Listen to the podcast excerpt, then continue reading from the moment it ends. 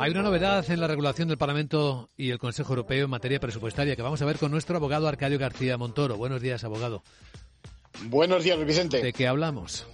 De la importante reforma sobre el control del gasto con el fin de lograr coordinar efectivamente y que se cumplan las políticas y seguimiento del presupuesto. Se trata de corregir ahora esas normas antiguas sobre el exceso deficitario que tienen ya 26, 12 años de antigüedad y de establecer nuevos requisitos a nivel presupuestario de los Estados miembros.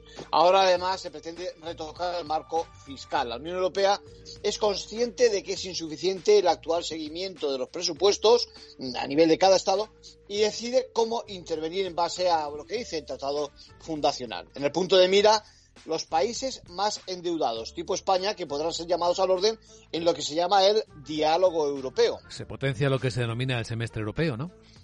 Sí, en realidad la norma va a estar en corta, vigilando, a estar en corto, digo, vigilando el, el riesgo, potenciando lo que se denomina ese diálogo semestral con cada uno de los Estados miembros.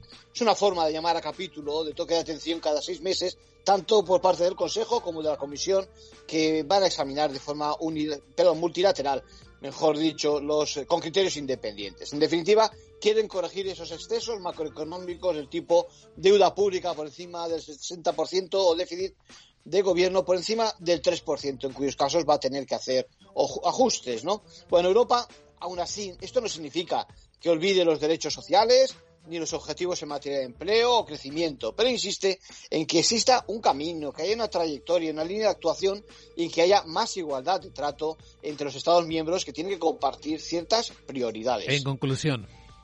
Pues nada distinto de lo que cada ciudadano tenemos que hacer a nivel de la economía familiar, ¿no? Pero en este caso a nivel de Estados miembros, porque avanza esa visión global de la Unión Europea. Y atención, atención al papel que las instituciones fiscales independientes adoptan a partir de ahora, valorando ese cumplimiento del presupuesto y facilitando información al Consejo y a la Comisión. Gracias, abogado.